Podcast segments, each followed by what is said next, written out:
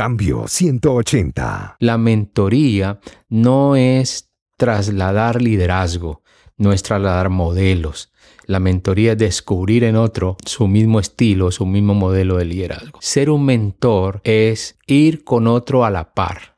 Ser un mentor no es empujar a otro para que haga lo que yo creo. Cambio 180. Liderazgo es conflicto. No se desanime cuando hay conflictos. Eh, si la gente pudiera resolver sus propios problemas, no necesitarían liderazgo.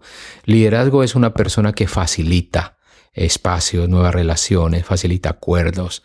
El liderazgo es una persona que modela tranquilidad, que modela salidas para diferentes dificultades. Hola, ¿qué tal? Aquí Melvin Rivera Velázquez con otra edición de Cambio 180. Una de las principales funciones del líder cristiano es formar y acelerar el desarrollo de su equipo. Para lograr esto necesita las competencias necesarias, valores clave, conocer lo que significa mentoría y estar listo para las dificultades. En cambio 180 dialogamos hoy sobre estos temas con el pastor Edgar Castaño Díaz, presidente de la Confederación Evangélica de Colombia, SEDECOL, de la Sociedad Bíblica Colombiana y pastor de la Iglesia Bautista Central de Bogotá. Edgar es líder de los pastores colombianos y en este programa de Cambio 180 nos comparte lo que ha aprendido en la tarea de ser un líder cristiano.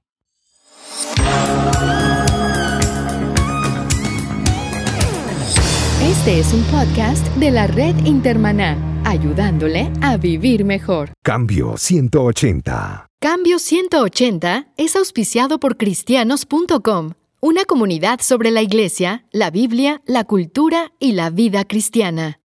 La vida es como una fotografía antigua. Solo se desarrolla de un negativo. Experiencias que estremecen. Tristezas que opacan la alegría. Sentimientos que destruyen. Y la luz que lo cambia todo. Caminar entre luz y sombras. Por Aradi Vega un libro que te ayudará a dejar ese túnel sin salida. Adquiéralo en eBay y en amazon.com. Cambio 180. Edgar, si tú fueras a recomendar cinco principios clave del liderazgo a un líder nuevo, ¿cuáles serían? Necesariamente tendríamos que pensar en el número uno, la flexibilidad. Un líder tiene que ser flexible. Un líder sin flexibilidad se quiebra. Número dos, tendríamos que pensar en las relaciones. Liderazgo son relaciones. Entender al otro. Tratar de escuchar desde la frontera del otro. Número tres, sensibilidad. Cómo soy sensible a las necesidades que tienen otras personas, la necesidad que tiene una comunicación. Número cuatro, el, la autoevaluación. Cómo yo me evalúo a mí mismo, cómo me veo a mí mismo como líder. Estar evaluando permanentemente mi función. Y número cinco, revise con mucho cuidado su liderazgo personal, el que tiene que ver con su familia, el que tiene que ver con su vida, con su salud, con, con usted mismo como ser, porque la gente no mira tanto el hacer, sino el ser. Ese habla más que lo que hacemos. Hay muchos estilos de liderazgo y cada pastor y cada líder de iglesia tiene que escoger cuál es el estilo de liderazgo que va a marcar su ministerio. ¿Cuáles son los estilos que tú has visto más común en las iglesias? ¿Y cuál es tu preferido? Eh, yo me centraría en unos tres o cuatro estilos que normalmente he visto a través de mi experiencia y trabajo con líderes y cercanía a organizaciones. Uno de ellos es el liderazgo dominante. Es aquel liderazgo que tiene que ver mucho con la personalidad del líder es el líder que determina la ruta, el camino a seguir, es el líder que piensa que es un buen líder si los demás lo repiten exactamente. Número dos es lo que llamo el liderazgo eh, corporativo o liderazgo compartido. Ese es el liderazgo donde el líder se acerca para preguntar, se acerca para escuchar y tiene esa capacidad de construir a partir de escuchar a otros, sin rechazar ninguna idea, sin creer que nada es importante, sino creer que todo suma para el desarrollo de su liderazgo. El número tres es el líder plano. Es un liderazgo que eh, algunos piensan que es de buenos resultados porque ese liderazgo no exige nada, no pide nada, no plantea nada. Sencillamente eh, es el líder que piensa que eh, las cosas surgen de un día para otro y hay que seguir así y esperamos que el Espíritu Santo nos guíe. Y el número cuatro es el líder que está tratando de llenar las expectativas de otros. Eh, no es fácil cuando tú centras tu liderazgo en si los demás te aprueban o no. Tienes que tener mayor carácter, mayor coraje, mayor impulso, pasión por lo que estás haciendo, porque la gente quiere a alguien que si bien no domine a ellos, por lo menos tenga, que, tenga seguridad para dónde va. Muy importante esta frase, la gente no sigue a un líder que tenga sueños, la gente sigue a un líder que sueña y ellos se unen a esos sueños. De todos esos estilos de liderazgo, ¿cuál es el favorito tuyo? Yo podría decir que por naturaleza, por mi forma de entender el ministerio, yo me he centrado mucho en el liderazgo corporativo. Es el liderazgo que entiende que construimos a partir de escuchar a otros, que la visión y la misión se, se unen no porque la, la proponemos nosotros, sino porque el grupo lo propone, porque se identifica. Eh, yo soy del líder de equipo, donde nos planteamos cosas y hacemos cosas juntos y juntos sentimos el éxito de haberlo logrado. Edgar, esos estilos de liderazgo que tú mencionas tienen sus ventajas y sus desventajas, ¿no? ¿Cuál es el riesgo que tú crees que enfrentaría un pastor o un líder que no evalúa correctamente ni cambia a tiempo su estilo de liderazgo? El más común que yo veo hoy en la iglesia, la iglesia moderna, la iglesia que está a la vanguardia, es un liderazgo del, dominante, el liderazgo de yo, yo digo, yo, yo digo para dónde vamos, ustedes solamente me siguen, eh, yo establezco los caminos a seguir, las rutas a seguir, y si usted me sigue por esa ruta le va a ir bien y voy a promocionarlo. Ese es un liderazgo muy fuerte hoy. Y el otro liderazgo un poco más tímido, menos visible, es el liderazgo de la corporación, el liderazgo del equipo. En el primer modelo de liderazgo hay un gran riesgo. Si el líder cae, toda la torre se, toda la torre se cae. la gente depende mucho del carisma, de la gracia, de la capacidad, del tono del líder. Y bueno, ese, ese liderazgo es un liderazgo corto porque depende de la estadía, de la del posicionamiento del líder. Y el segundo modelo de liderazgo yo lo veo mucho más futurista, mucho más eh, constructor, porque es un liderazgo donde yo formo a otros, de tal manera que si yo no estoy, si yo no sigo, si yo no puedo, si yo fallo, los otros pueden continuar en su trabajo de equipo, pueden seguir construyendo porque aprendieron a construir, aún en medio de crisis, construyeron para un futuro. Creo que es importante que pensemos que el liderazgo, el nuevo liderazgo, es el liderazgo que forma y que transforma. Edgar, pero la realidad es que en algunas iglesias, cuando el pastor se toma unas vacaciones, y un laico o un anciano tiene la predicación, la gente no va al culto. Es como decirle, si usted no está, yo no puedo aceptar la palabra de Dios de parte de nadie, aun cuando sean personas que han sido entrenadas y capacitadas en, en predicación. ¿Qué puede hacer un pastor en un contexto como este? Sí, muy buena pregunta, gracias. Lo que sucede en esto es que todo liderazgo está acompañado de una figura que es importantísima y es la influencia. Y toda persona tiene cierta influencia sobre cierto grupo de personas. La influencia del líder en otras personas se da por carácter, se da por personalidad, se da por lenguaje, se da por relaciones. Y entonces cuando un líder, eh, la gente le sigue, eso no es malo, no es pecaminoso, eso no afecta. Lo que pasa es que el líder tiene que tener la capacidad de decirle a la gente, gracias por acompañarme en la visión, gracias por acompañarme en la misión, pero quiero decirles que yo no soy eterno, yo no tengo toda la verdad, quiero decirles que yo estoy influyendo en ustedes para que ustedes cada día sean mejores. Como dice la misma palabra, el alumno será mayor que su maestro, el siervo será mayor que su maestro. Ese debe ser el propósito. El tema está cuando el líder comienza a creer que porque los demás lo siguen, entonces yo soy muy importante, soy muy valioso, soy único. No, esa influencia, esa, e, e, esa relación de la gente con el líder donde le dice, si usted no está, yo no voy, ahí hay una oportunidad para trabajar con la persona. Te agradezco que me valores, te agradezco que para ti yo sea muy importante, pero te quiero decir, tú necesitas desarrollar tu propio liderazgo. Y mucho más cuando hablamos de iglesia. Si es en la iglesia, te agradezco que, que yo sea el líder, te agradezco que tú me acompañes, pero quiero decirte que el mayor líder no soy yo, es Jesús. Y ahí comenzamos un poco a desmontar el tema de creer que somos únicos, que somos ineludibles, que somos irreemplazables y comenzamos a manejar un concepto de que gracias por seguirme, pero hay alguien mayor que tú y que yo. Y eso ayuda mucho. No, no aumente su, su valor, no aumente su influencia, aumente su relacionamiento para que la gente se pueda relacionar directamente con el mejor líder que está en la escritura, Jesús, el servidor. Hablemos de la mentoría, que es algo que está muy popular en América Latina y en Estados Unidos. ¿Qué es la mentoría y cómo tú utilizas en tu iglesia y en tu liderazgo el concepto de mentoría? Bueno, este es un concepto muy importante porque aquí hay dos, eh, dos escuelas o dos caminos. Una es que la gente anda buscando a quien mentorear y hasta viene y le dicen a uno, eh, yo te voy a mentorear, yo, yo te voy a guiar, yo te voy a llevar. Mm, eso para mí no funciona muy bien. A mí me parece que el mentor escoge al maestro. Es muy diferente cuando alguien le dice a uno, mira, yo quisiera que tú me ayudaras a crecer en esta línea. ¿Qué es entonces la mentoría? En mi definición, mentoría es un acompañamiento a otro para desarrollar o visibilizar potencialidades que la persona ya tiene.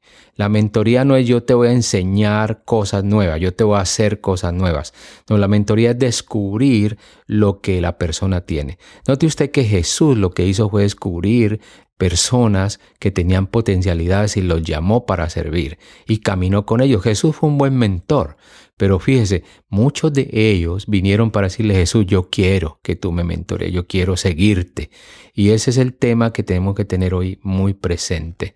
La mentoría no es trasladar liderazgo, no es trasladar modelos. La mentoría es descubrir en otro su mismo estilo, su mismo modelo de liderazgo. Ser un mentor es ir con otro a la par ser un mentor no es empujar a otro para que haga lo que yo creo. Y ahí hay unos, eh, unos elementos que tenemos que revisar con respecto a la mentoría.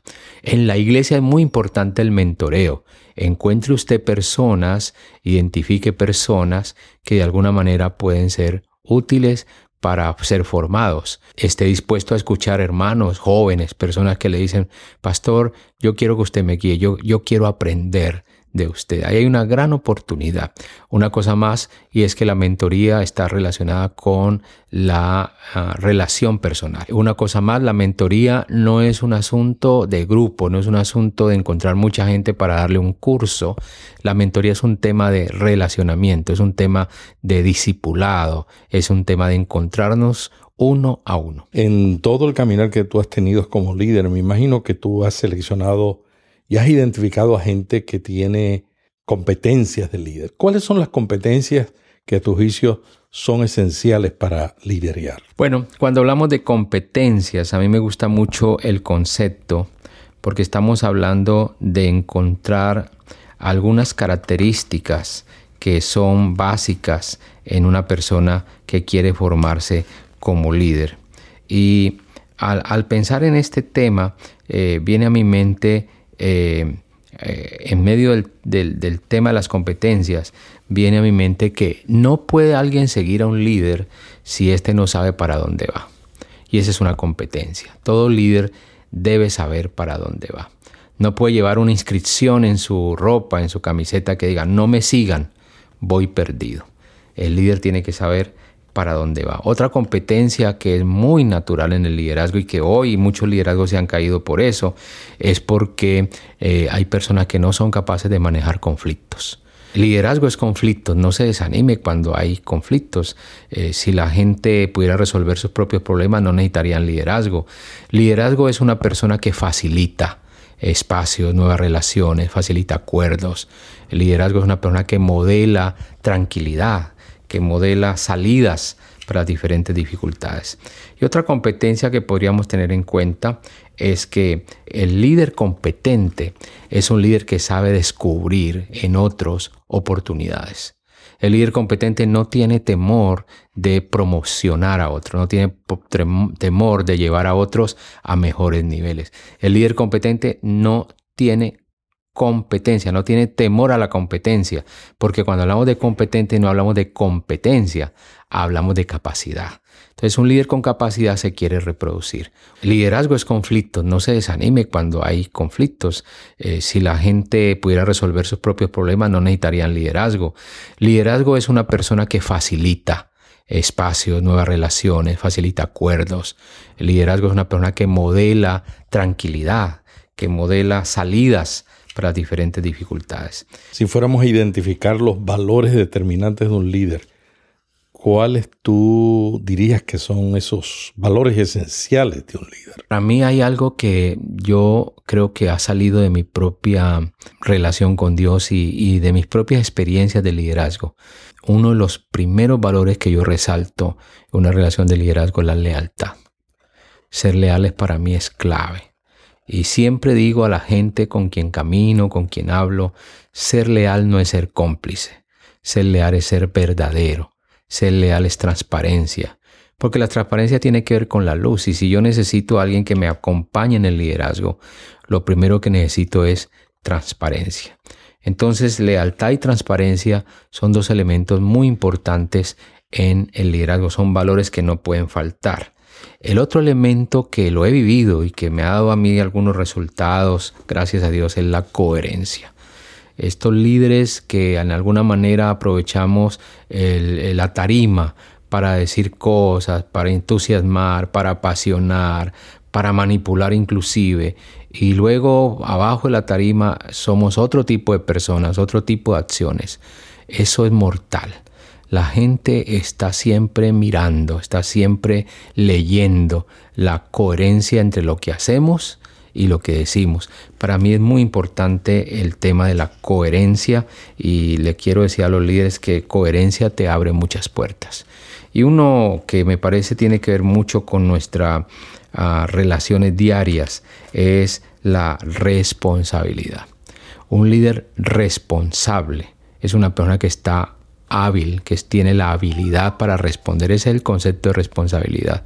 Muchas veces queremos ser líderes, pero no tener la responsabilidad. Muchas veces queremos eh, ser líderes y no queremos pagar el costo del liderazgo. El liderazgo tiene un costo y la gente está mirando en nosotros la responsabilidad. Si tú tienes que estar de primero, debes estar de primero porque eres el líder.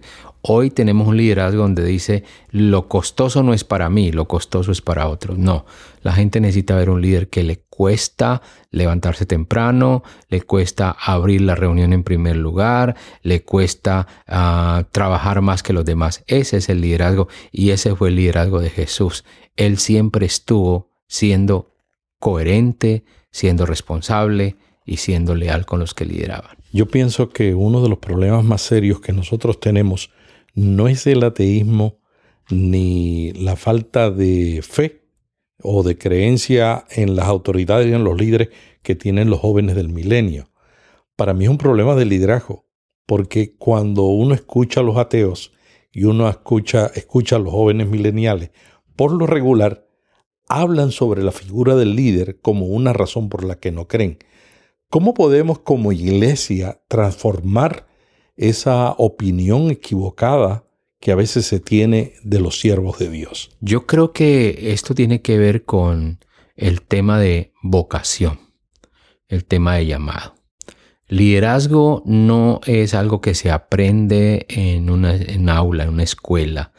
Liderazgo es algo que Dios da. Hay una gran discusión si el liderazgo se hace o si el liderazgo nace. Yo no tengo problemas con, esa, con esas dos posiciones. Para mí el liderazgo eh, nace y se hace. Eh, pero hay un elemento que sí es determinante en el liderazgo, es que tenga un llamado. Cuando hablamos de llamado, hablamos de vocación. Y mucho del problema que tenemos hoy en nuestra sociedad es un problema de que los líderes, las personas que han llegado a ciertas posiciones, no han llegado por llamado. Llegan por manipulación, llegan por oportunidades, llegan por estrategias, llegan porque tienen recursos, dinero, llegan por suerte pero yo creo que el liderazgo es llamado. Cuando un joven, cuando un grupo de jóvenes, cuando una sociedad joven ve al líder siendo una persona coherente, una persona que vive lo que enseña, una persona que sufre porque los que lidera, una persona que tiene un corazón amplio, que tiene un compromiso con el reino de Dios, no es muy difícil ser líder.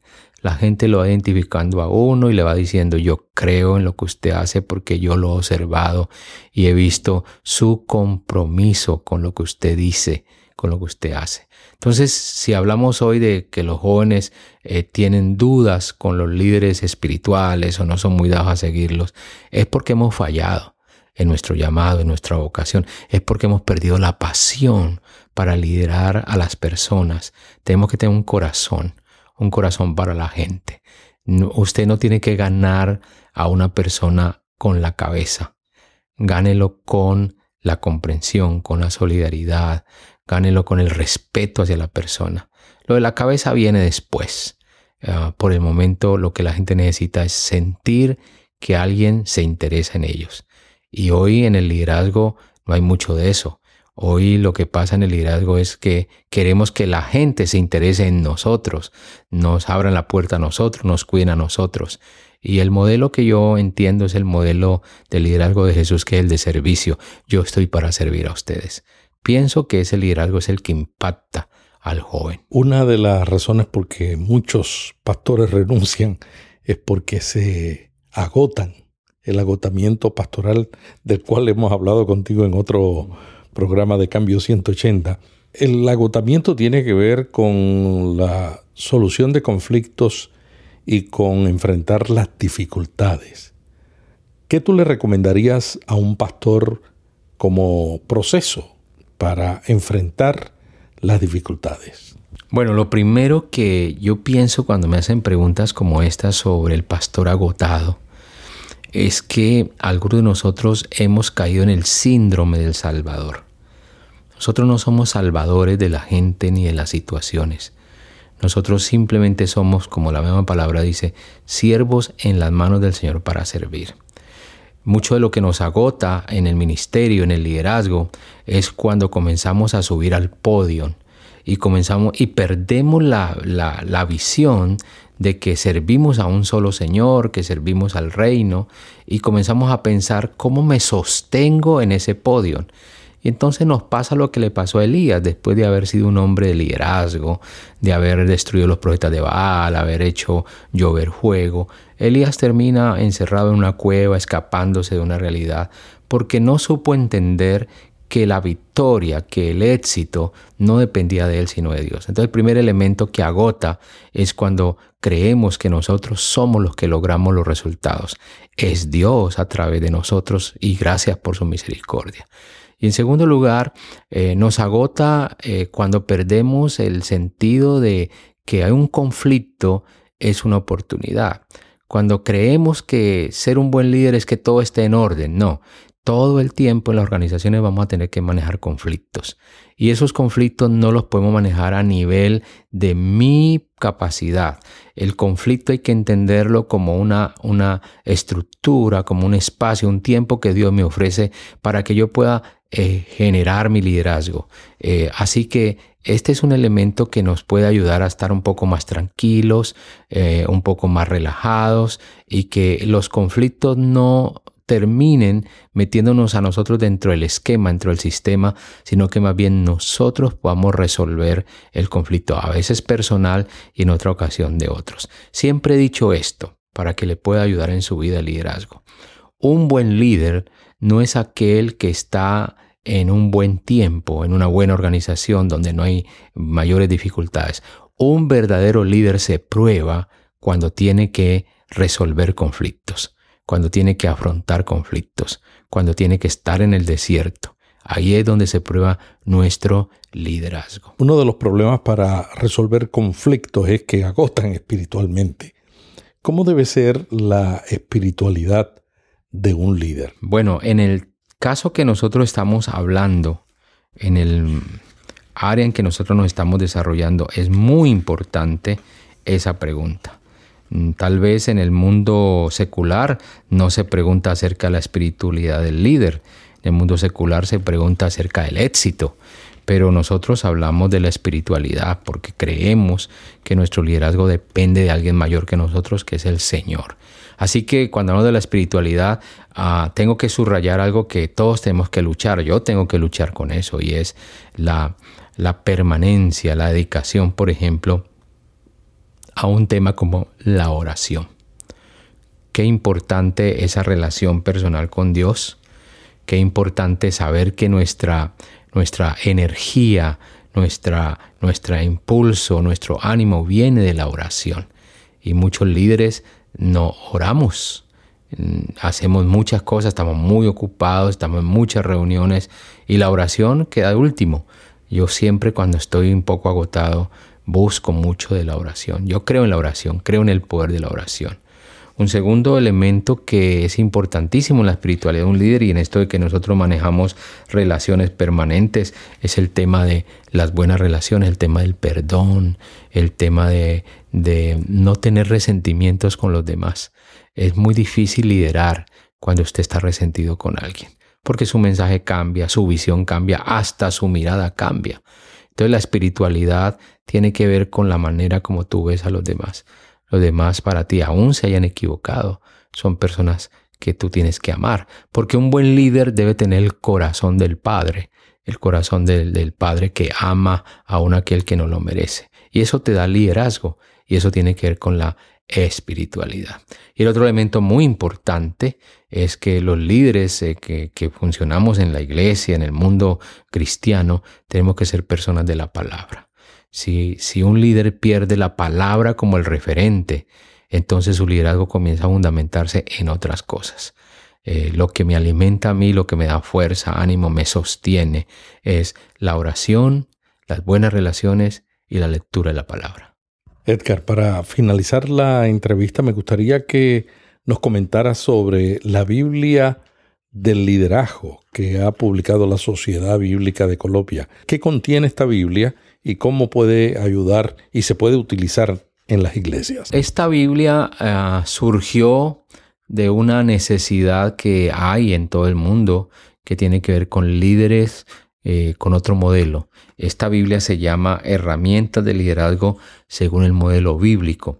Y lo que buscamos con las propuestas de esta Biblia es llevar al liderazgo a encontrarse con otro modelo que no es el modelo secular que no es el modelo del éxito, no es el modelo de la buena comida, no es el modelo del buen vestido, de la buena ah, maleta que usted lleva como ejecutivo, que ese es el modelo que ofrece el mundo secular, no. Aquí estamos hablando de un liderazgo que va de adentro hacia afuera un liderazgo donde el líder se forma en diferentes áreas. Y esta Biblia tiene siete eh, elementos importantes eh, que debe manejar un líder. Y precisamente uno de esos elementos importantes eh, lo hemos tocado aquí, que son los valores. El otro elemento son las competencias que debe tener un líder. El otro elemento es el liderazgo estratégico. Un líder tiene que aprender a ser estratégico. El otro es la espiritualidad. Y el otro elemento es cómo el líder se enfrenta a dificultades. El liderazgo son dificultades. El liderazgo no es todo va bien. El liderazgo es cómo puedo yo pasar las, barreras, las varas que nos ponen en el camino. Y un séptimo, séptimo elemento que toca esta, esta Biblia de liderazgo que está disponible para todos ustedes en Sociedad Bíblica Colombiana, en Sociedad Bíblica Unida, es el líder y su gerencia personal. Aquí hablo de cosas muy importantes como la familia, la relación con los hijos, la relación con las personas, mi gerencia personal, mi problema de salud, cómo debo cuidar mi cuerpo para ser un líder modelo, eh, mi relación de pareja, ah, mi relación con otros. Todo eso tiene que ver con gerencia personal. Yo diría el líder y su sanidad interior. Tiene que ver mucho con eso y esta es una propuesta para que los que tengan interés se acerquen y vean otro modelo de liderazgo, el modelo a la manera de la Biblia. Muchas gracias por la disponibilidad y este diálogo sobre un estilo de liderazgo diferente. ¿Algo más que quieras añadir al terminar la entrevista? No, solo decir que es fácil ser líder, es fácil que alguien lo recomiende a uno como líder, inclusive es fácil que yo esté aquí haciendo esta grabación, pero eh, es muy difícil mantenerse como líder y creo que lo único que nos puede sostener en mi relación con Dios y en segundo lugar, esto es muy importante para mí, que Dios te llamó porque Dios cree en ti y si Dios cree en mí, yo no puedo fallarle a Él. Así que el liderazgo es creer que Dios me llamó y que Él tiene una tarea para mí que yo la voy a cumplir. No perdamos el enfoque. Nuestro enfoque de liderazgo es que por la misericordia de Dios yo estoy aquí. Yo no soy muy bueno. Dios es bueno. Muchas gracias a Edgar Castaño Díaz, presidente de la Confederación Evangélica de Colombia, SEDECOL, y de la Sociedad Bíblica Colombiana, y además pastor de la Iglesia Bautista Central de Bogotá. Gracias Edgar por este diálogo sobre estilos de liderazgo en la iglesia hoy. La semana que viene continuaremos en Cambio 180 dialogando sobre un tema provocativo para pastores y líderes. Hasta aquí Cambio 180. Cada semana, Melvin Rivera Velázquez dialoga con destacados invitados sobre temas de interés para pastores y líderes. Cambio 180 le ayuda a mantenerse relevante en un mundo cambiante. Si este podcast le gustó, vaya a iTunes y suscríbase para recibirlo automáticamente lo publiquemos. También déjenos ahí una valorización y comentario. Para más artículos sobre estos temas, visite cambio180.com. Cambio 180. ¿Cómo mantenerse relevante en un mundo diferente?